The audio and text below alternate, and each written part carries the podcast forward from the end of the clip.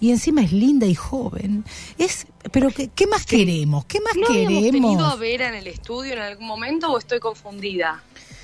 Ay, no lo recuerdo, no lo recuerdo, pero bueno, si es Han pasado muchos investigadores. Sí, muchos investigadores, sobre todo ingenieros. de la radio. Sí, ingenieros en materiales han pasado, han pasado un montón, este, y bueno, siempre, siempre ahí, ¿eh?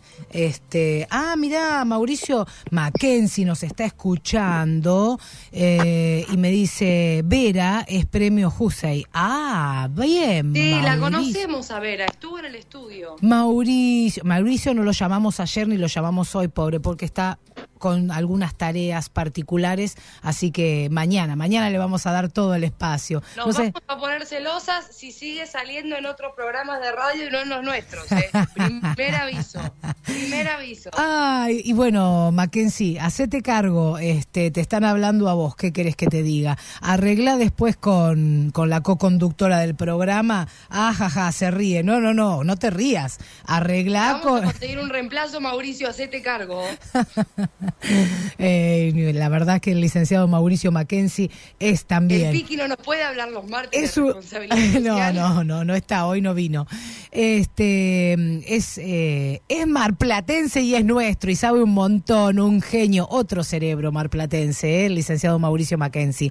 Y que Claro por que supuesto sí. hace una tarea este, importantísima eh, con la dirección ejecutiva del- de la Cámara Fortalecerse, que es lo que más nos interesa difundir en este programa, la responsabilidad social. Pero ahora, sin, este, sin dejar de lado otros temas, tenemos que abocarnos a la temática que nos trae hoy el doctor Adrián Albiolite. Muy buenas tardes, Adrián, Lorena y Flor te saludan, Radio La Red.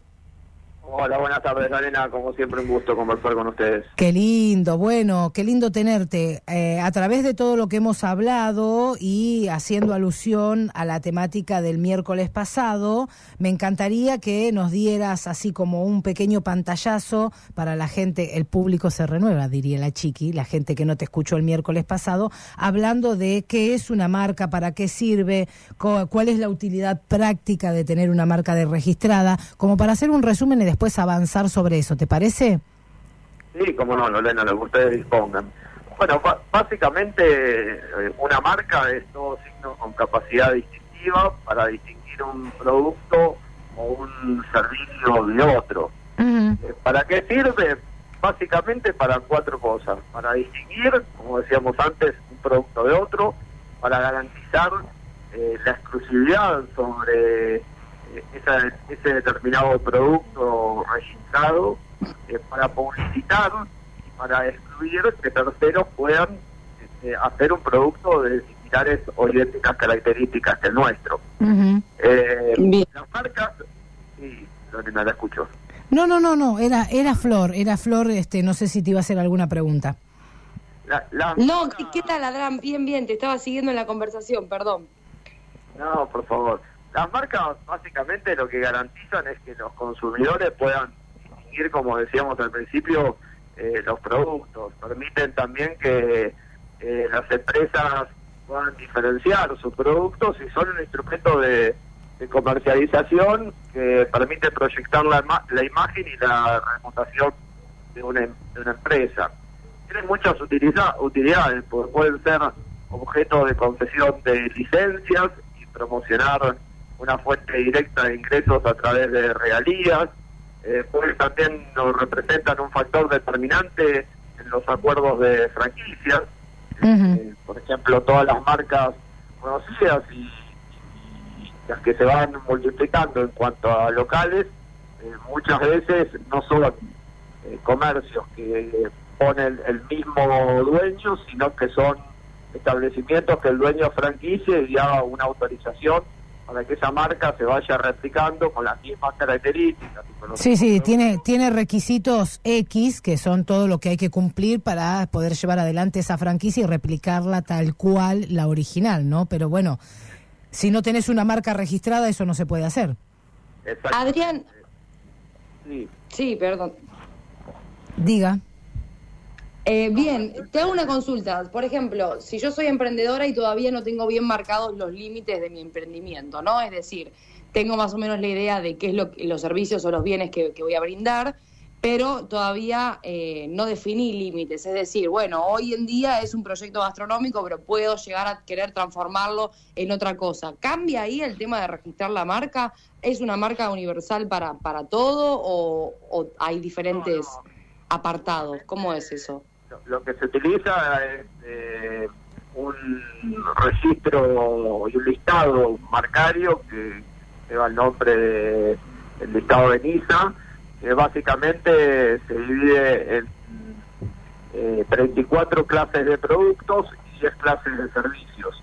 Por ejemplo, si quiero abrir un negocio de indumentaria, será en la clase 25. Si quiero abrir un café, en la clase 30. Quiero abrir una eh, casa que venda bisutería, bolsos eh, y carteras y también indumentaria, bueno, habrá que registrar esa marca en, más de una clase, por ejemplo, ah. la 14, la 18. Bien. Sí, sí. Pero es importante que antes de registrar la marca tengamos entonces más o menos definidos los límites a los que vamos a apuntar.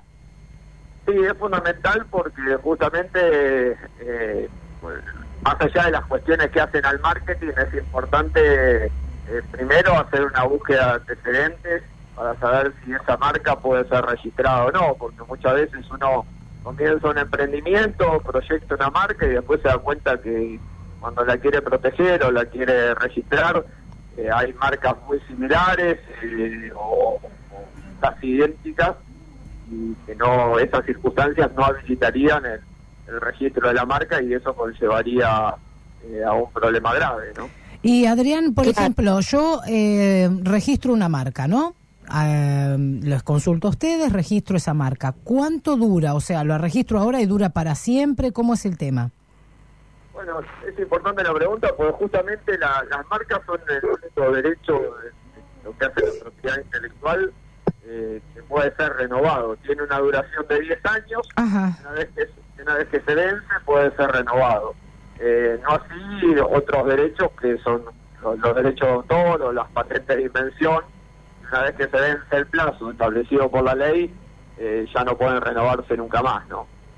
Claro. Lo único, lo que hay que hacer con las marcas es acordarse de hacer la el trámite de renovación, nada más. Pero, pero bueno, eh, uno puede tener la titularidad de esa marca eh, toda la vida y es más, tiene carácter hereditario una marca, ¿no? Y conforma un activo importante, ya sea para una persona física o para una sociedad comercial.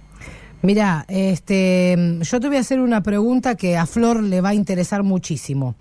La, la marca hamburguesa se puede registrar o, por ejemplo, no, un vocablo de uso común, por ejemplo, birra, una marca de cerveza que se llame birra, ¿se puede registrar? Bueno, la marca hamburguesa eh, para hamburguesas o, chocolate para chocolates eh, no se podría registrar porque eh, realmente eso sería tener el monopolio de, una palabra exclusiva, pero pero en cambio sí puedo registrar... Eh, hamburguesita. No, por ejemplo, a ver, quiero eh, registrar la marca chocolate eh, para la categoría de, producción de chocolate, no la podría registrar porque, porque nadie más podría usar la palabra chocolate. Ah, bien la palabra chocolate en la, en la clase indumentaria, eh, creo que hay una marca que, bastante prestigiosa que, así se llama, no habría ningún inconveniente porque eh, nadie le dice chocolate a la ropa, por ejemplo. ¿Me, explico? Ah, ok. Bien. Bien. Bien, bien, Como el boliche que teníamos nosotros acá. Bueno, claro, exactamente. O sea, acá teníamos eh, una discoteca eh, que llevaba el nombre chocolate. Ahora, eh, nosotros lo podríamos registrar como marca la palabra boliche, porque boliche eh, ya se asocia a discoteca y de alguna manera conformaría este, la imposibilidad para que otros establecimientos en el mismo rubro se denominen de la misma forma. Bueno, te cuento, a mí, a mí me gustan mucho los zapatos, ¿no? Y hay una marca de zapatos cara internacional que tiene la suela roja. ¿Cómo es eso? ¿Eh? No la conozco, pero... Bueno, por ejemplo, debería eh, estar registrada esa suela roja porque si no, imagínate, todos todos los zapatos no tienen suela roja. No. En realidad, en realidad lo que uno no puede monopolizar un color en- en- exclusivamente, pero sí puede registrar una combinación de los productos. Seguramente esa marca de zapatos eh, internacionalmente conocida ha hecho ha hecho ha hecho eso. Por ejemplo, eh, para poner un ejemplo, eh, yo no puedo tener el uso exclusivo del, del color rojo como bien decía vos, pero sí la combinación de colores eh, porque tiene caracteres, características distintivas. Cuando salimos del ejemplo de, de- de los zapatos, uno ve estaciones de servicio, y yo le digo, de un cartel eh, azul y, y blanco, uno lo identifica con una marca petrolera determinada. Exacto. Sí, sí, sí, sí. Y, ve Y un tengo- cartel de la misma característica que es amarillo y, blanco, eh, nos estamos refiriendo a otra marca de, de- de estaciones de servicio diferente. Entonces, esas combinaciones sí se puede registrar. Lo que no podría registrarse es el color azul para una determinada clase de, de- de productos o de servicios, porque ahí estaría monopolizando el color para mí solo, eh, nadie más podría usarlo, ¿me explico? Sí, sí. Sí, sí, Bien. perfectamente. Y te hago una consulta. Por ejemplo, yo eh, registro la marca. Dentro del registro de la marca, ¿también entra el registro del logo? ¿O tengo que registrar aparte también el logo? Porque una cosa es el nombre y otra cosa es el, el logo, ¿no? ¿O estoy equivocada y es todo lo mismo y, va todo al mismo lugar? No, no, no es todo lo mismo porque justamente eh, la- hay tres tipos de, de marcas. Por un lado, la, eh, las marcas denominativas, que es donde uno registra eh, una denominación. Eh, Mm. Por ejemplo, para hacer mención a la marca, va, eh, por ejemplo, Nike. Este, y después Ujú. están las marcas, las marcas figurativas, donde uno registraría un logo, por ejemplo, la pipa de, de- marca. Y después están las marcas mixtas, que es donde uno combina las dos aplicaciones, la denominativa y la figurativa, y se conforma un conjunto.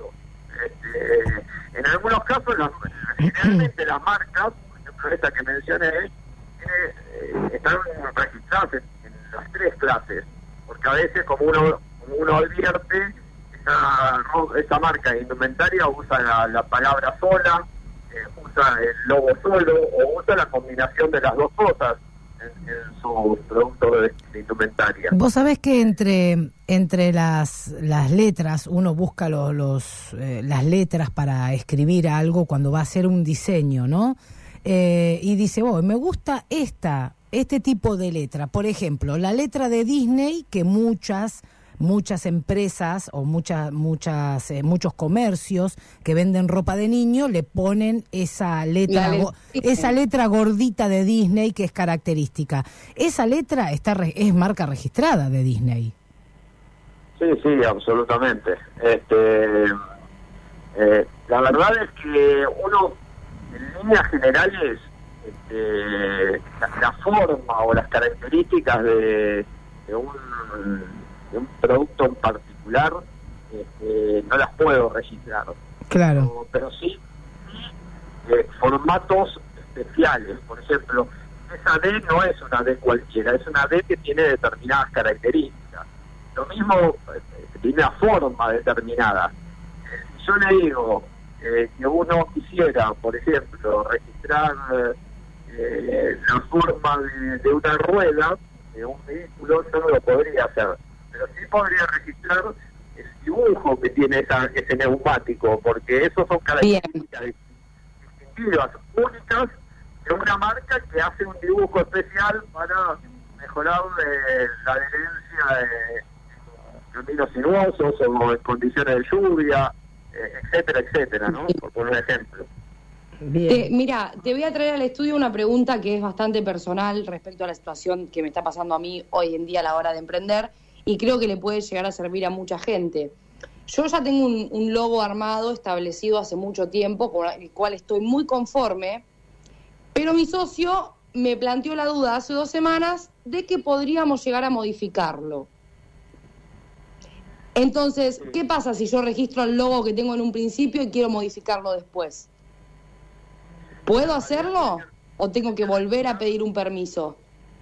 Tienen que volver a pedir un permiso. Cada circunstancia nueva eh, conlleva una nueva registración, por decirlo de alguna manera. Bien. Eh, Bien. condición que se altera, que se modifica, que se cambia, eh, hace necesaria una nueva registración. Eh, Bien. Eso es eh, básico entenderlo para que nos, nos podamos mover de acá a futuro. Es decir, cualquier cambio que le querramos aplicar a una marca ya registrada conlleva el registro de una nueva marca y conforma un nuevo título de propiedad, una nueva marca. Bien. Bien, bien, bien. ¿Qué pasa, qué pasa, Adrián, cuando, este, por ejemplo, se inventa algo acá típico de Mar del Plata, que yo, llamale, no te digo los alfajores exclusivamente, porque también hay en Córdoba, pero bueno, algo característico, ¿no? ¿Qué sé yo? Eh, el chivito eh, del sur, el chivito patagónico, ¿eso existe? Sí, claro, o sea, esas son eh, características propias de las denominaciones de origen. y, eso tampoco se puede registrar porque son marcas protegidas, eso lo hacen los propios estados eh, municipales, provinciales o nacionales. Ah, mira. Eh, por ejemplo, el, el sushi, por ejemplo. ¿Cómo? ¿Qué pasa con el sushi, por ejemplo? Digo, todos, todos, no sé si todos los, comercios que hoy en día nos están brindando un servicio de sushi, que sé que la mayoría eh, eh, debe tener la marca registrada, pero no sé si todos hacen las cosas del mismo tipo y respetan la receta. Hacer una comida tradicional en ese caso, eh, no sé si, si sería un problema, ¿no? En el caso de que quieran innovar con una receta dentro de lo que sería esa comida tradicional. De todos modos, no, no creo, no es susceptible de registro entonces. Claro. No, porque sería lo mismo que, por ejemplo, volviendo a las denominaciones de origen, como por ejemplo lo mismo que pasó con la marca champán, que es de una zona característica de Francia. Claro. Eh, finalmente los, los vinos, los, los champans, como uno a veces le dice, dejaron de denominarse así para empezar a llamarse eh, vinos espumantes. ¿Por qué? Porque justamente eh, el gobierno francés protegió esa, esa marca como una denominación de origen.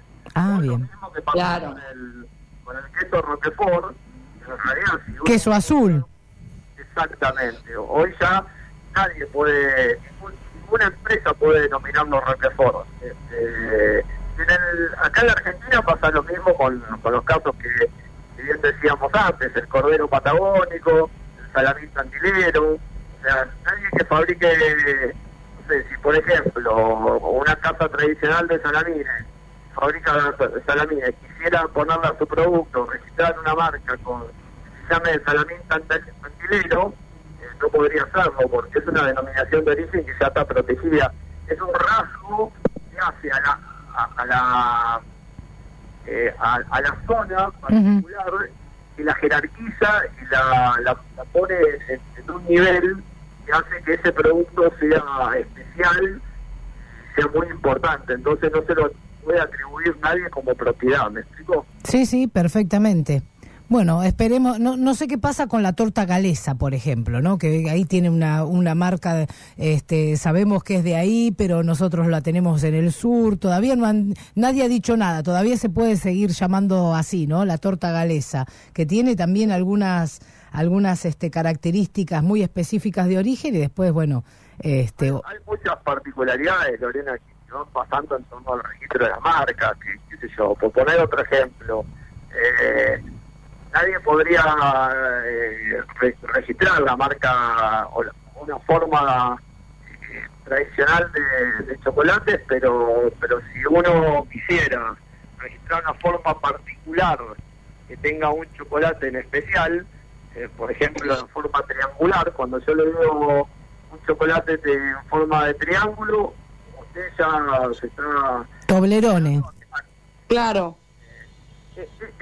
El, único chocolate de forma triangular que pueda haber en el mercado eh, es ese. ¿Por qué? Porque Tolerone se le ocurrió que esa forma lo iba a identificar, lo iba a distinguir como, exclusivo a su marca, la registró y hoy cualquiera, eh, cualquiera que uno visualiza un chocolate triangular, lo primero que representa es que es, de esa marca y seguramente así es. Claro, o los aviadores, los aviadores ray ¿no? Eh, el típico, decía, ah, bueno, es eh, el formato de, anteojo aviador y es la característica de, de los ray en ese, o sea, hay muchísimos modelos, pero quiero decir, es básico también, hay algunas cosas que son características de, de cada marca también, ¿no? Sí, tal cual. Por eso hablábamos de que hay previsiones que son absolutas, según la ley, la ley que particularmente las enumeran en el artículo 2.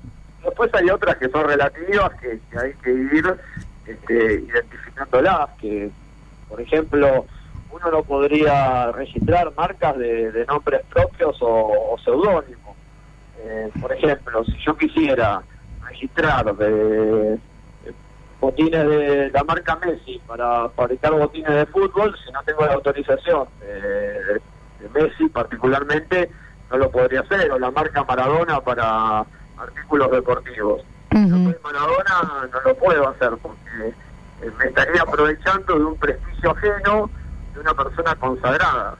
Seguro. No estaría haciendo ningún esfuerzo por posicionar mi marca y además confundo al público consumidor porque la gente pensaría que le van a, van a comprar los botines oficiales de Messi o el indumentario oficial de Maradona cuando no es así.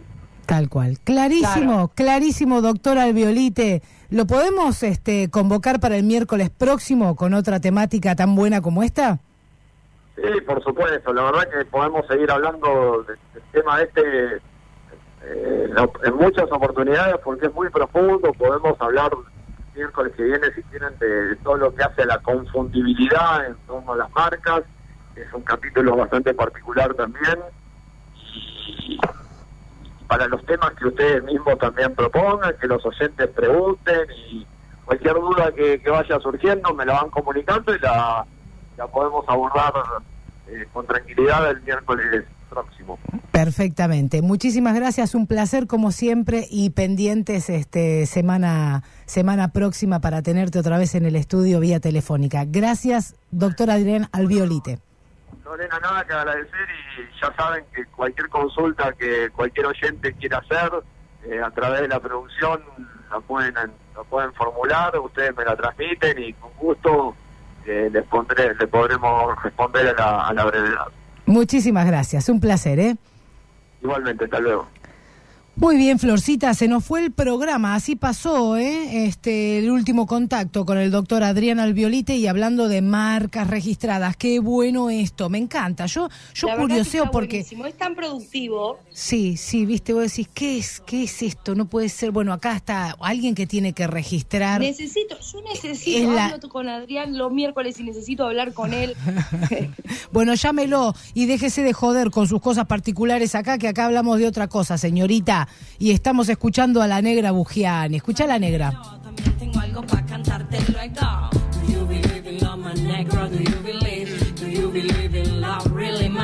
Me encanta, me, relaja un montón, ¿eh? está copado, está copado el tema, me gusta. Felicitaciones a, a Flor Bugiani, muy lindo. Bueno, ha sido todo por hoy, señoras y señores. Florcita, un placer. Un placer.